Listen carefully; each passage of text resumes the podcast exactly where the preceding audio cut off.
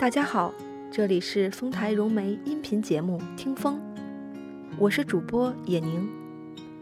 今天要跟您分享的文章是《无声的尊重》。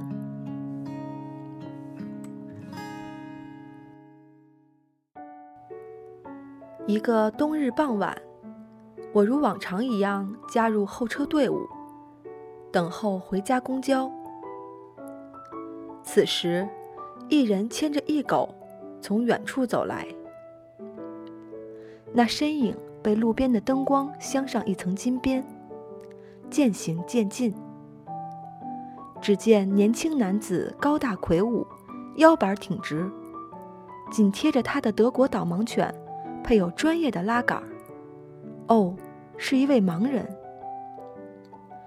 男子在候车队伍的不远处停了下来，没人招呼盲人男子。我也正犹豫着是否上前领他过来，却不知候车队伍中为首的中年男子已然大跨步走到盲人男子身后，其他候车人也陆续紧随其后，没有一丝骚动。我身旁，一个火红短发的朋克女孩稍作迟疑，便掐灭了刚刚点燃的烟，跟了过去。一个新的候车队伍，在一人一狗的身后，在无声之中达成的默契，令我惊异。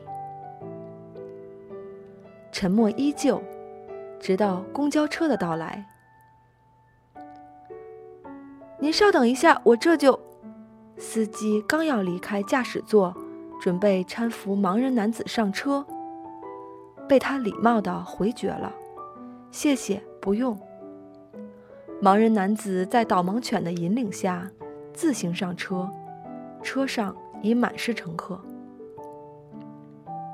然而，自那名男子上车后，人们在原本狭促的车厢里为他腾出了一小块空间。导盲犬抬头看了一眼，便将主人引领到空座上，然后静静地趴在一旁。这些过程，盲人男子全然不知。您好，您要去哪里？您好，我要去莫尔大街。好的，陛下。司机诙谐的回答惹得车内一阵欢笑。汽车载着欢乐的人们继续前行。车上，人们都在默默地打量着憨态可掬的导盲犬。与平日里对待宠物狗的情形不同，没有人试图去抚摸它，或是用手机拍照。我旁边那位原先让座的小男孩，啃了一半的面包，想上前去喂它，被妈妈及时制止，并悄声耳语：“他在工作，有自己的职责，不要打扰他。”听到“工作”一词。小朋友立刻缩手退了回来。小城不大，男子很快到站了，与司机简短道别后，与导盲犬下了车。而此时的我，在沉默中体会到了无声的关爱，深沉的尊重。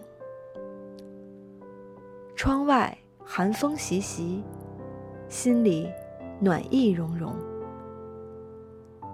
特别喜欢这个故事，并不仅仅在于人们会因为那位盲人的到来而自觉地在他身后排队，